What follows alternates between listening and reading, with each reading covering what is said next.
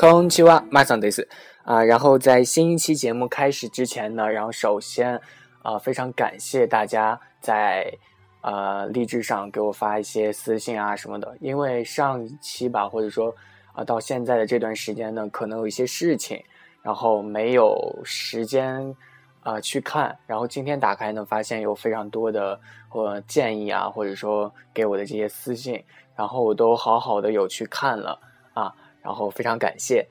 啊，然后今天的这个主题呢比较特别啊，因为是呃，我今天也没有就是特别想好有哪些的这个主题，然后想了非常的非常长的这个时间，然后啊，正正当我这个啊非常惆怅的时候，然后有一个听众就跟我说啊，你可以讲一讲这个樱花啊，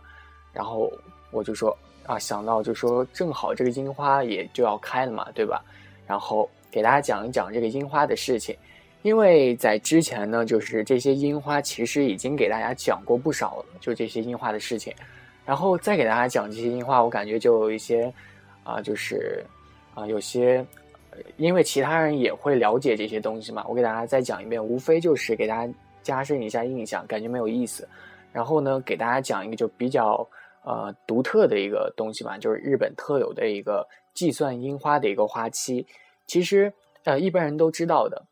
啊，或者说啊，了解日本人都知道。然后在讲这个之前呢，非常感谢这个镜子的西边海棠这个听众啊，然后给我提这个意见啊。然后今天呢，就给大家先讲一下这个樱花啊，其实。呃，大多人都知道这个樱花就是日本人的一个啊，虽然说不是这个国花了，国花是这个菊花啊，菊花。然后这个樱花呢，其实是对日本人比较特别的一个存在吧，啊，因为这个樱花非常漂亮，对不对？但是它这个是比较短暂的，然后啊，然后可以说是比较诗意绵绵吧，啊，搞对象的时候、谈恋爱的时候都可以在这个樱花底下，啊，这个听说啊，就。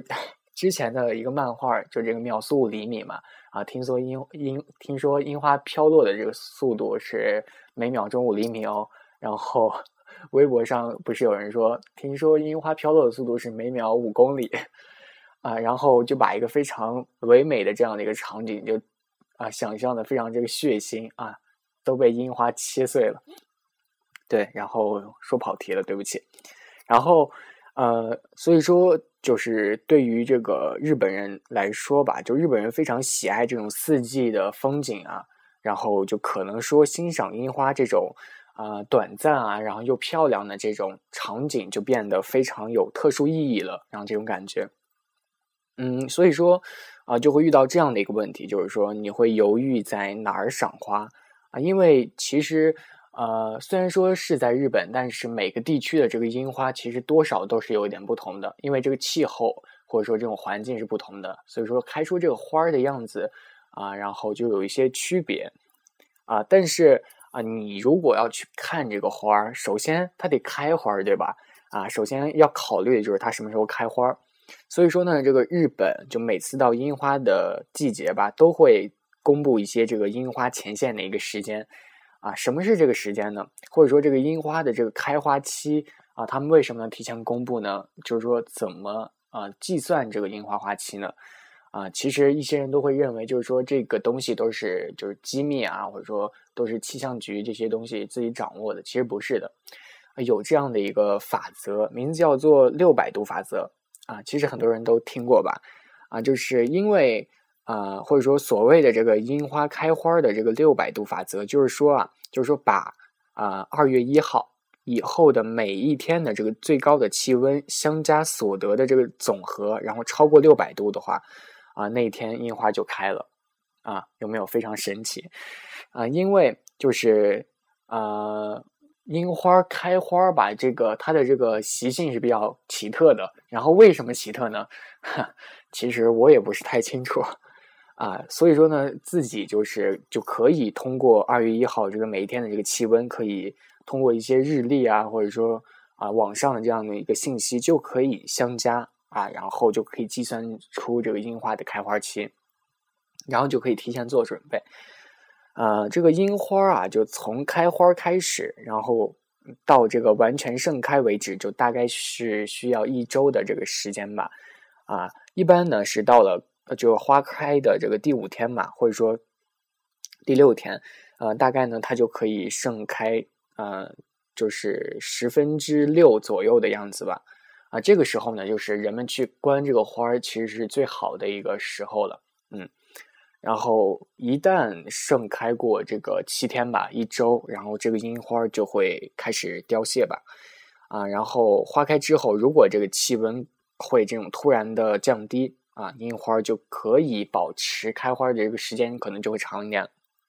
但是啊，如果这个花开之后啊下雨了啊，可能就呃开的时间就比较短了。这个就是看这个外力吧。啊，如果是正常的话，就是七天左右了，啊，然后根据这个六百度法则，可以就是计算出啊这些日子。其实最开始的这个六百度法则是不被人们相信的，然后啊就经过这几年，就是比较可信吧，然后就深入人心了。然后在二零一二年到二零一四年，就是过去三年的这些气象数据。啊，然后就记录了这些，就全国十个城市的开花状况，然后后面就有这个六百度法则的一些记录啊，就是比较一下它这个准确性。就结果呢，就调查了啊，然后就除去札幌的这个地方，然后其他的这个九个城市都是比较呃，对于这个信息是比较准确的。对，然后呢，就进一步可以说就是在人们心中就确定了这个六百度法则的一个比较。呃，准确率的高的这样的一个印象啊，然后大多吧，大多情况下就可以相信这个六百度法则的，嗯，就是这样。然后现在呢，这个六百度法则也是这个深入人心了吧？嗯，然后然后大家可以去网上看一些，就是这些每个地区的最高气温是啊，就是哪个地区的最高气温会高一点，然后大家可以凭此去预测一些，就是说。呃，可能啊，哪个地方的樱花会开的早一些，哪个地方的樱花会开的晚一些。然后，如果大家想早点去看樱花的话，就可以啊，买上一些啊铁路券啊，什么什么，就可以去先去其他地方去看这些樱花。然后这样子啊，因为这个樱花啊，或者说赏花这些的比较重大的季节，一般都不会自己一个人去看吧？啊，最起码也会带上家人一起看。啊，这样会比较有感觉，嗯，啊，如果真的自己一个人去看的话，呃，这个啊也不错嘛，对不对？这个说走就走的旅行啊，这个非常好。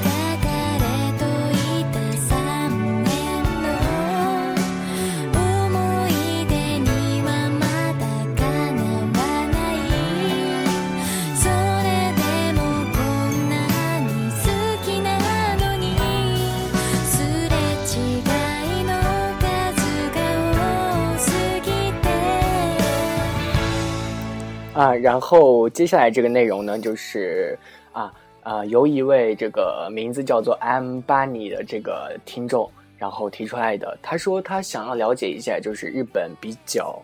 啊有趣的一些地方，比如说这些奈良啊这些地方都是啊，虽然说不是东京这样大城市这样热闹吧，但是它其中的一些小的这些地方啊，可以说是不是这种大城市的能够比的，因为它啊非常的呃或者说有的地方是比较冷清的，但是它非常的有趣啊，就这些地方，然后想让我给大家介绍一下啊，然后我想了想，就是说这些东西啊，其实。啊，如果大家想知道的话，其实就可能已经去了解过。然后我给大家说这些，呃，城市的话，可能大家都知道，然后可能就会觉得无聊吧。啊，我是这样想的。然后啊，所以说呢，今天给大家讲一个非常有趣的地方啊，不是一般地方能比的啊。这个地方你们绝对猜不到，有没有？啊，就是这个日本的皇室啊，皇居啊，就这个地方啊，我就觉得比较有趣啊，因为一般人是接触不到这个地方的，可以说是。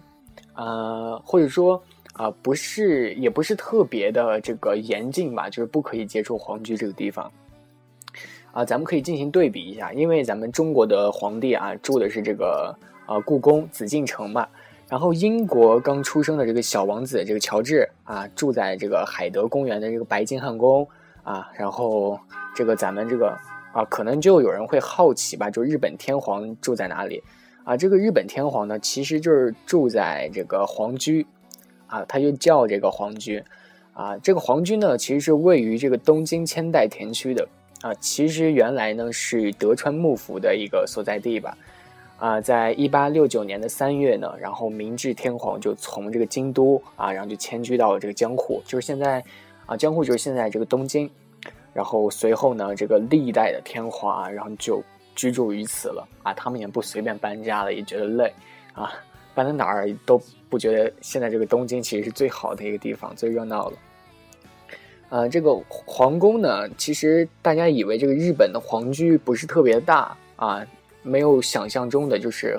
啊，大家一想这个大型的这种宫殿啊，就可以想到咱们中国的这个紫禁城，然后可能想其他国家啊，一想美国这个白宫啊，那么那么丁点儿大。然后可能想到日本这个皇居也不是特别大，其实日本的这个皇居也是蛮大的，因为它这个也有各种各样的这些殿啊，比如说昭和殿这些的啊殿，也有很多很多这种门儿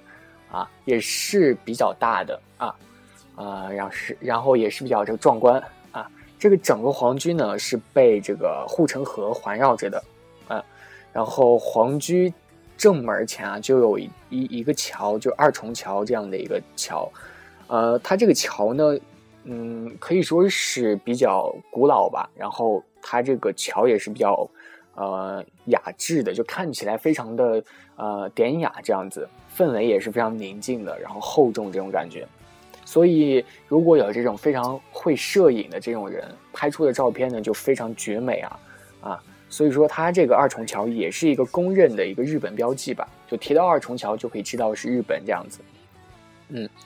然后皇居呢，就会有这种草坪啊，就供皇帝没事干啊，就去逛一逛草坪啊，然后躺一躺这样子。啊，开玩笑。然后皇居就这个外院的这个草坪是非常绿的啊，就不像不是人工草坪啊